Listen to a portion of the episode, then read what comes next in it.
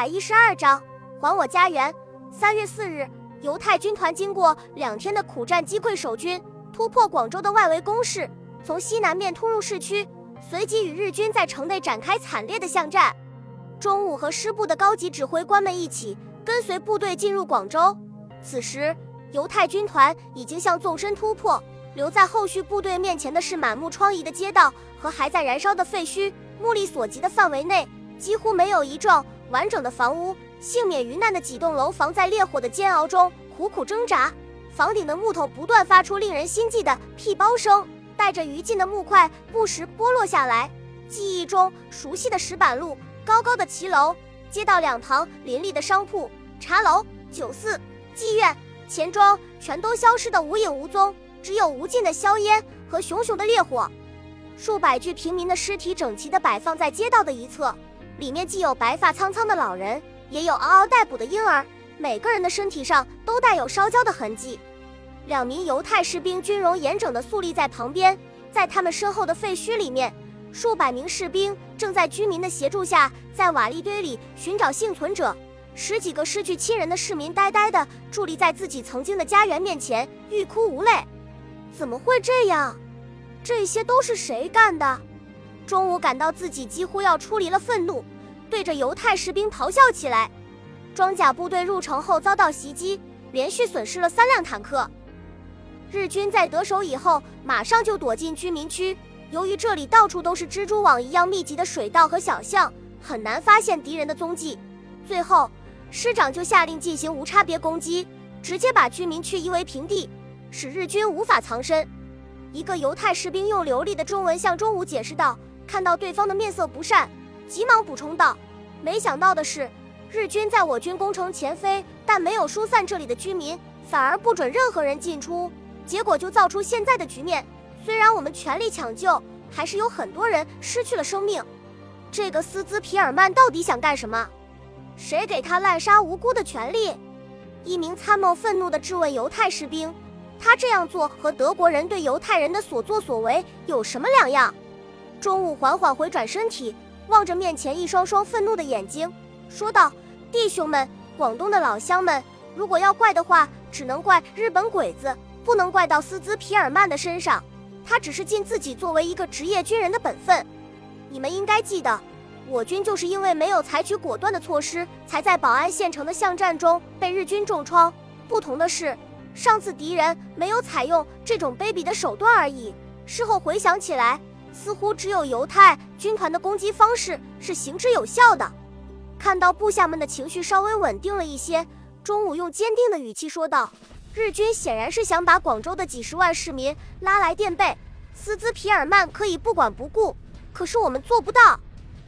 必须用我们广东子弟的鲜血来换回家乡父老的生命。”说到这里，中午对着机要参谋毅然决然地说道：“立即致电总部。”第七十八师请求接替犹太军团的攻势，保证在四十八小时之内推进到安藤利吉的司令部前。说罢，中午脱掉洁白的手套，伸手从警卫手中拿过一支冲锋枪，跳上一辆摩托车，义无反顾地向枪声最激烈的地方走去。军官们被他的举动给惊呆了，好一会才反应过来，纷纷拿起武器跟了上去。师长上阵了。第七十八师将士们看着从自己身边经过的钟武等人，立即兴奋地欢呼起来，从街道两旁汇集过来，然后紧紧地跟随在他们的后面。斯兹皮尔曼被身后的异常现象惊动了，急忙跨上一辆摩托车赶了过来，正好迎面遇到钟武和他那浩浩荡荡的队伍。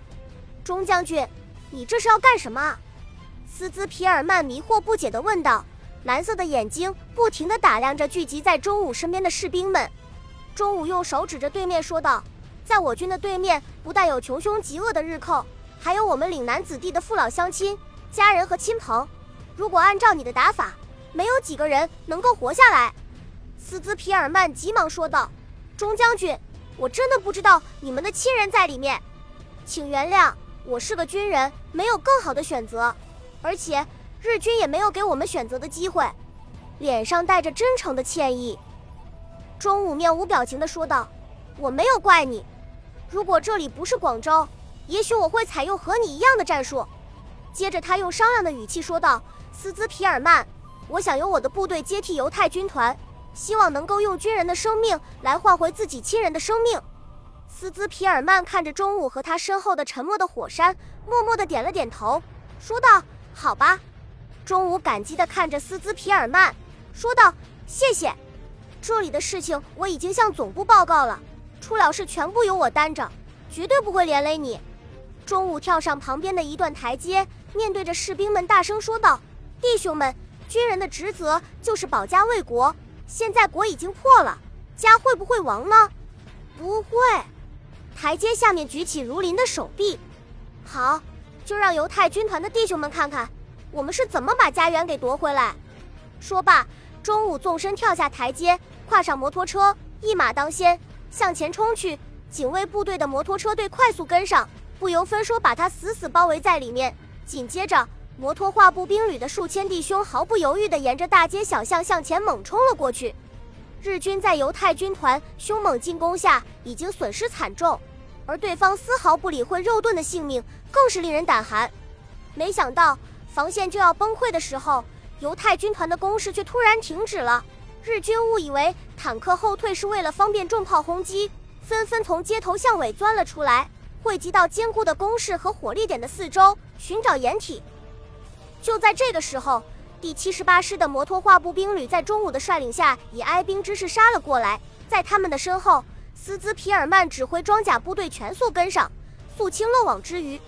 数百辆摩托车在满是弹坑的地面上高速行驶，士兵们在剧烈颠簸的车身上猛烈射击，把任何试图拦截的日军撕成碎片。顿时，摩托车的轰鸣声在大街小巷里面回响起来。突突声到处都是，搞得日军连国军会从哪里出现都无法判断，只能抱着武器在原地打转。中午的摩托车队向着两百米外的街垒笔直地冲了过去，迫击炮弹接二连三地在路边爆炸，两辆摩托车被直接命中，在高速运动中炸成碎片。与此同时，敌我双方的机枪同时怒吼起来，密集的子弹在街道上空穿过，发出刺耳的啾啾声。摩托车的钢板上不断冒出点点火花，中弹的国军士兵在摩托车上面痛苦地呻吟着。防弹衣只能挡住子弹，对肉体的冲击力是无法避免的。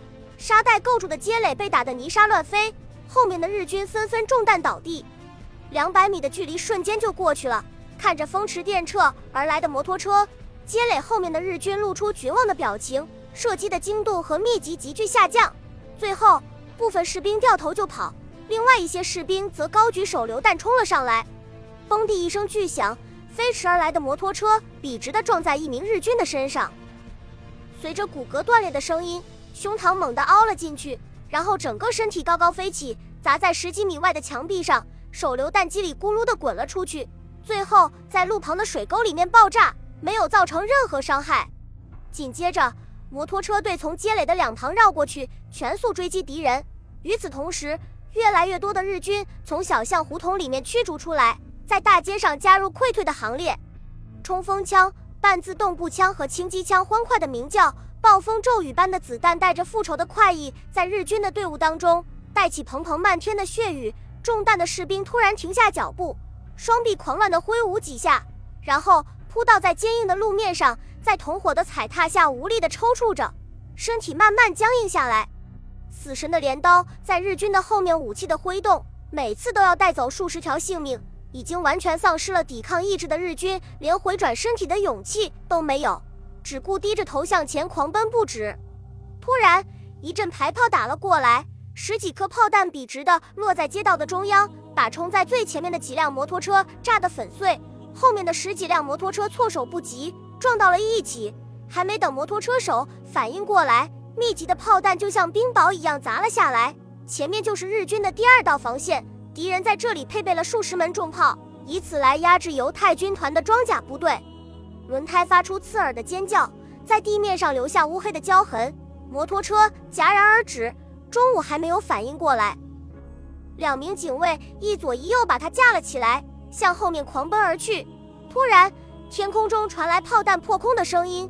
久经沙场的警卫迅速推断出炮弹的落点就在附近，急忙把中午往地上一推，然后扑到他的身上。街道随即被日军的炮火覆盖住。斯兹皮尔曼看到第七十八师的前锋落入日军的陷阱，非常担心中午的安危，急忙指挥坦克占据有利位置，对日军的前沿进行猛烈炮击，同时呼叫己方重炮进行压制射击。数十发大口径炮弹从坦克群上空飞过，远远地落向日军阵地的后方。几秒钟之后，惊天动地的爆炸声接二连三地响了起来。中日双方的炮兵部队在广州城里展开激烈的炮战。本集播放完毕，感谢您的收听，喜欢请订阅加关注，主页有更多精彩内容。